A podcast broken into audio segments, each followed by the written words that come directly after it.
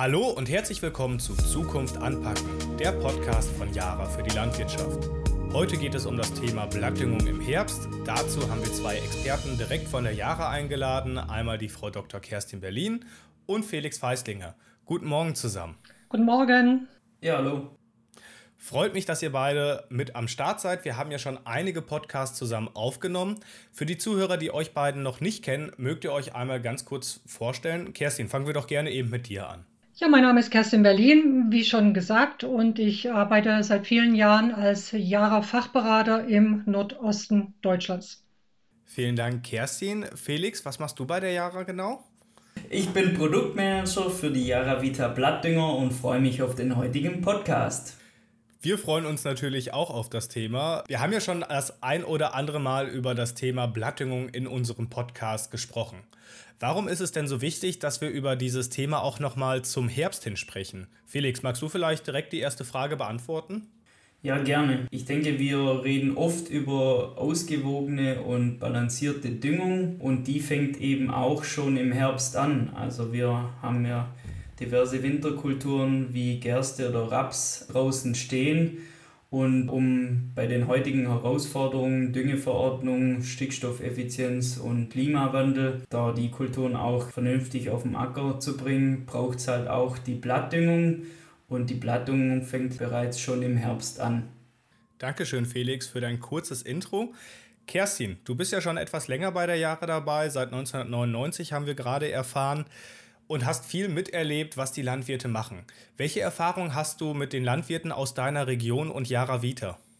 Ja, das ist eine Frage, die ich sehr gerne beantworte, denn die Yara Vita Story, die ist schon weit über 15 Jahre alt. Um, ungefähr vor 15 Jahren hat äh, Yara die Firma Fosin in England gekauft und damit haben wir ein neues Portfolio bekommen, nämlich die Blattdünger beziehungsweise im Schwerpunkt auch die Mikronährstoffblattdüngung. Und tatsächlich bin ich als Erste mit dem damaligen Produktmanager von Fosin, Mike Beasley, durch Nord Norddeutschland getourt.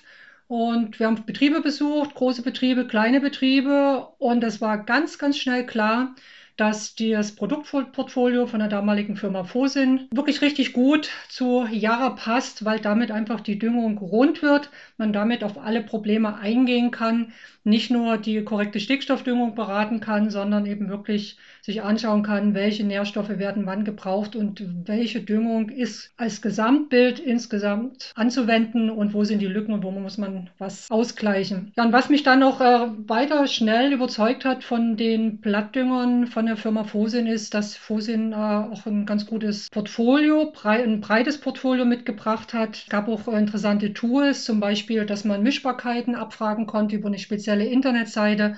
Pflanzenanalysen wurden auf einmal wichtig.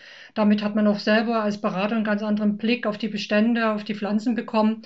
Und damit äh, war klar, dass das Produktportfolio mit den Blattdüngern sehr schnell ein ganz wichtiger Bestandteil der Jahreberatung wird und auch geworden ist.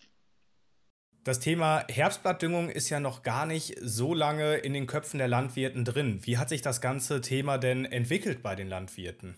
Ja, wenn ich da mal darauf antworte, die Herbstblattdüngung ist tatsächlich eher so ein jüngeres Kind in der Düngung. Im Gegenteil, wenn man früher so ein Problem angesprochen hat, wenn einem Manganmangel zum Beispiel aufgefallen ist äh, in einer Wintergerste, Ende Oktober war der Wille, nochmal die Spritze rauszuholen, doch nicht vorhanden. Aber so vor zehn Jahren fiel mir dann auf, dass Hochertragsbetriebe speziell auf kontinentalen Standorten in der Uckermark ganz selbstverständlich ziemlich spät im Herbst, manchmal sogar erst Anfang November, nochmal mit der Spritze losgefahren sind. Und da war dann Kupfer und Mangan mit drin.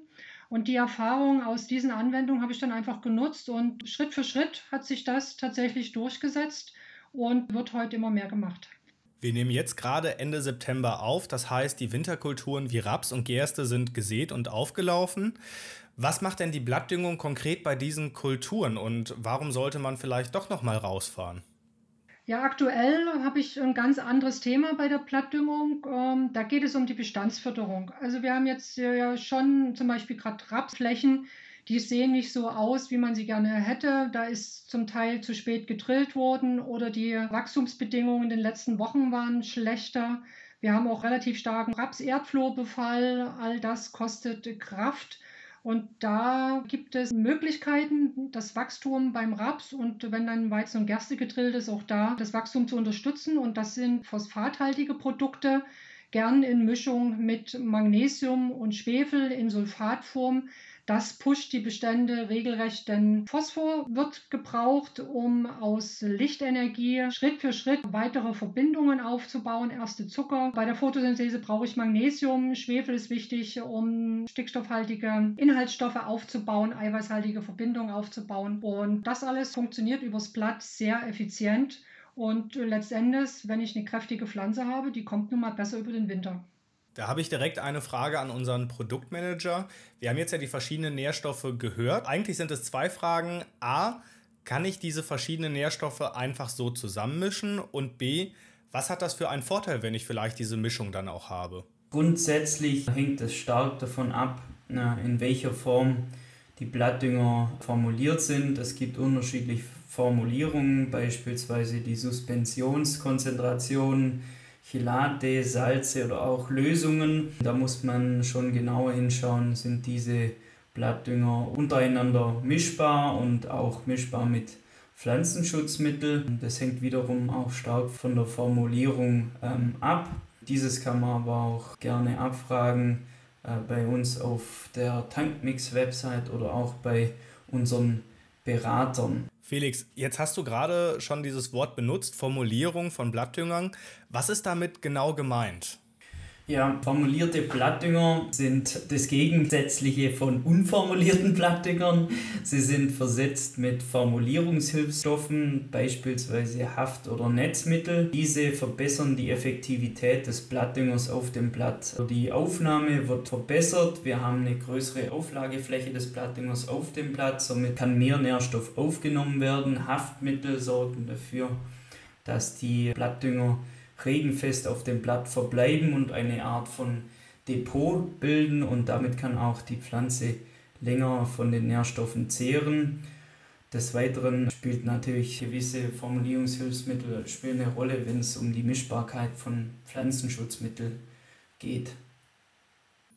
Das heißt also, die Formulierung ist sowas wie das Betriebsgeheimnis von Yara, was euch auch von anderen Düngemittelherstellern unterscheidet. Kerstin, du hattest ganz zum Anfang von den Erfahrungen mit der sehr späten Mangan- und Kupfergabe erzählt im Herbst. Jetzt ist es ja so, dass die Vegetation langsam zum Ende kommt. Welche Eigenschaft haben diese Mikronährstoffe auf die Pflanze? Also welche Rolle spielen sie dabei? Ja, das ist sozusagen die zweite Blattdüngungsmaßnahme, die im Herbst eine, wichtig ist, eine große Rolle spielt. Da geht es um die Absicherung von Winterhärte, da geht es um den Erhalt des Bestandes über den Winter, dass er so kräftig und gesund, wie man ihn vielleicht bis Ende Oktober, Anfang November platziert hat, dass er so auch im Frühjahr ankommt. Weil man muss wissen, kräftige Bestände brauche ich im Frühjahr nicht ganz so hoch mit Stickstoff anzudüngen wie es vielleicht bei Beständen sind, die nicht so blattreich sind, wo noch ein Trieb fehlt. Gerade bei Raps hängt das eins zu eins zusammen und das spart ja richtig Geld und man kann den Stickstoff dann etwas später düngen und das wirkt sich dann noch besser äh, im Ertrag aus. Aber ich komme nochmal zurück zur Winterhärte. Da spielen doch äh, Mangan, Kupfer und Bohr eine wichtige Rolle. Und hier geht es auch dann, dass man speziell die verschiedenen Bedürfnisse der Kulturen beachtet. Bohr ist ja bekannt, äh, wird vor allen Dingen im Raps äh, gespritzt und das zu Recht, denn Bohr spielt eine ganz wichtige Rolle beim Wurzelwachstum, vor allem bei der Ausbildung der Wurzelhaare, aber auch bei der Gewebedifferenzierung und das ist dann äh, ein Gesundheitsaspekt. Und dieser Gesundheitsaspekt, der steht auch im Vordergrund bei den Mangan- und Kupferanwendungen. Und hier geht es wieder um die Photosynthese. Und die Photosynthese ist ja im Winter in dieser lichtarmen Zeit per se schlechter aufgestellt. Wir haben die kurzen Tage, die sind dann noch trüb. Und wenn da dann noch Mangan fehlt, vielleicht Magnesium fehlt, da bricht das regelrecht zusammen und die Pflanze wächst dann rückwärts, einfach weil sie ja irgendwo Material, Zucker zum Veratmen herholen muss. Und das holt sie dann aus ihren eigenen Blättern. Und wir haben im Frühjahr dann weniger Pflanzenmasse da als vorher. Und beim Kupfer geht es auch um die Gesundheit. Kupfer wird ganz stark gebraucht für die Ligninbildung. Das ist eine Art Schutzwall in den Zellwänden, damit pilzliche Erreger nicht so einfach in die Pflanze eindringen können. Und bei dieser Einwinderungsmaßnahme geht es zum einen darum, dass ich nochmal den Gehalt auf ein Optimum hebe, Aber das sind wir wieder bei den formulierten Plattdüngern. Es geht auch darum, dass diese Nährstoffe über Winter weiter fließen. Das gelingt halt wirklich nur, wenn ich ein Depot auf dem Blatt anlege. Es muss also regenfest sein, was ich da spritze und es muss auf dem Blatt eintrocknen. Und aus diesem Depot muss dann über Winter in warmen Phasen müssen die Nährstoffe weiter fließen. Und das gelingt mit den Jahre-Produkten ganz gut. Dankeschön, Kerstin, auch nochmal hier für deine Einordnung und deine Erfahrung. Ich nehme jetzt also für mich mit, wenn ich meine Pflanzen nochmal mit einer späten Blattdüngung im Herbst nochmal anreicher, dass ich sie winterfester mache und natürlich auch schütze und fürs nächste Frühjahr vorbereite. Mögt ihr beiden aber aus fachlicher Sicht das ganze Thema auch noch einmal ganz kurz zusammenfassen und vielleicht eine Empfehlung auch für unsere Landwirte nennen? Kerstin, fang doch gerne bitte an. Ja, man sollte im Herbst die Plattdüngung unbedingt nutzen. Einmal, um kräftige Bestände zu etablieren mit weniger Stickstoff. Das gelingt über Phosphat, das gelingt mit Magnesium und Schwefel über das Blatt. Und das gelingt auch über eine späte Einwinterungsmaßnahme zu Vegetationsende, die im Raps Mangan und Bohr enthalten sollte und im Getreide Mangan und Kupfer. Felix, magst du auch noch mal deine wichtigsten Tipps an unsere Zuhörer und Zuhörerinnen weitergeben? Ja, gerne. Also ich möchte bei Kerstin anknüpfen an die kulturspezifische Mikronährstoffdüngung. Da gibt es bereits auch in unserem Hause Produkte, die dafür geeignet sind. Jetzt im Herbst sollte man die Bestände dann kontrollieren, vor allem im Raps und geplante Pflanzenschutzmaßnahmen dann in gewohnter Weise vielleicht auch schon mit Blattdüngungsmaßnahmen kombinieren und auch immer dabei auf die Formulierung darauf acht geben, dass diese auch kompatibel sind. Vielen Dank, Felix, auch nochmal für deine Empfehlung an der Stelle. Liebe Zuhörer und liebe ZuhörerInnen, wir sind leider am Ende unserer aktuellen Folge Zukunft anpacken, der Podcast von Jara für die Landwirtschaft, angelangt. Wenn Sie noch nicht mit dem Thema Blattdüngung im Herbst angefangen sind, dann können Sie sich natürlich auch sehr gerne an unsere Fachberater und FachberaterInnen wenden. Die finden Sie einfach auf jara.de. Dort ist in ganz Deutschland jemand für Sie vertreten. Ich bedanke mich ganz herzlich, dass Sie zugehört haben. Ich bedanke mich aber auch ganz herzlich bei unseren beiden Gästen, die dieses Thema nochmal so sachlich und einfach zusammengefasst habt. Schön, dass ihr beiden da wart. Danke. Ja, vielen Dank, Marlo, für die heutige sehr interessante Runde. Wenn Sie möchten, dann können Sie das Thema auch nochmal mit unseren Experten und Expertinnen auf den Social Media Kanälen Facebook und Instagram diskutieren. Hier finden Sie wie immer einen aktuellen Beitrag zu dieser Folge. Bis dahin würde ich sagen, bleiben Sie gesund und wenn Sie möchten, hören wir uns in zwei Wochen zur nächsten Folge wieder. Alles Gute und auf Wiederhören. Tschüss. Auf Wiederhören. Bis bald.